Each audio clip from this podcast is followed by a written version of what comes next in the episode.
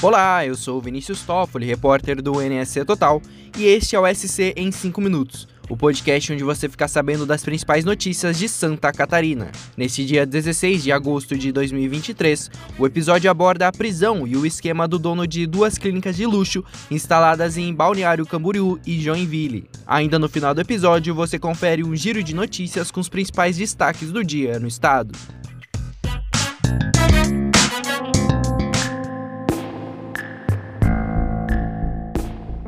Dono de duas clínicas estéticas de luxo instaladas em Santa Catarina, preso na terça-feira, dia 15, foi apontado pelo Ministério Público como chefe de uma organização criminosa que receitava medicamentos com prescrição médica falsa e fórmulas alteradas.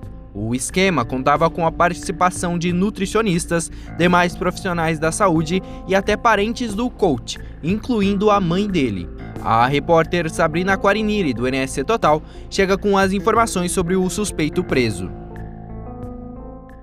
Segundo a Promotoria de Justiça, o suspeito é proprietário da clínica F Coaching e trata-se de Felipe Francisco, de 39 anos.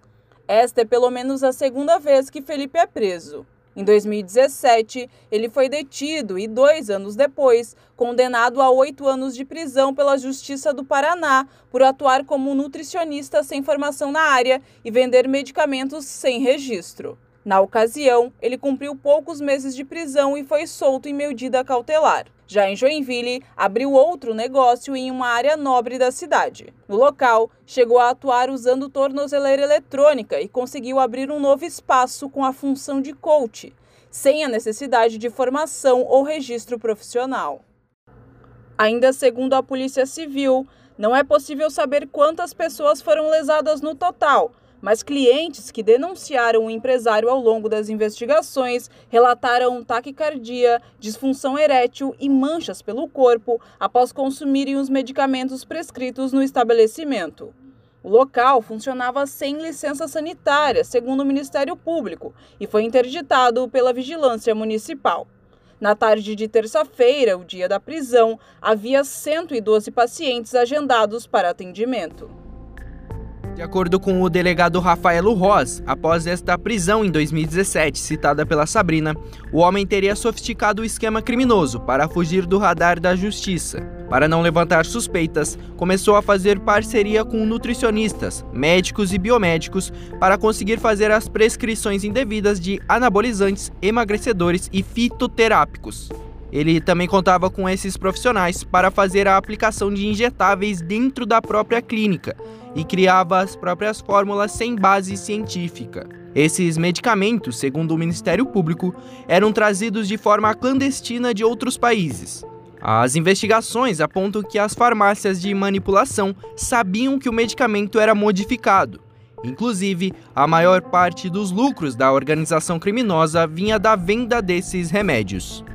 Ainda nas redes sociais das clínicas, há publicações sobre emagrecimento, além de fotos com supostos resultados de clientes que adquiriram serviços da rede e promessas de transformação.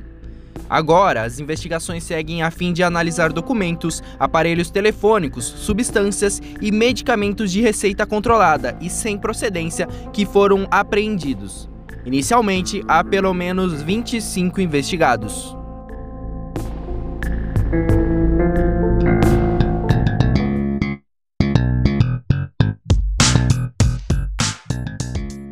As buscas ao barco desaparecido com dois pescadores na costa de Florianópolis entrou no terceiro dia nesta quarta-feira. O barco de pequeno porte, com dois pescadores a bordo, de 78 e 28 anos, foi dado como desaparecido na noite de segunda-feira, dia 14. A dupla saiu para pescar e não deu mais retorno então. E uma operação contra a torcida organizada da Chapecoense cumpre nesta quarta-feira ao menos quatro mandados de busca e apreensão no oeste de Santa Catarina. O objetivo, conforme a Polícia Civil, é identificar os autores de atos violentos ocorridos durante jogos do clube na Arena Condá. Bom, esse foi o SC em 5 minutos, o podcast do NSC Total, publicado de segunda a sexta.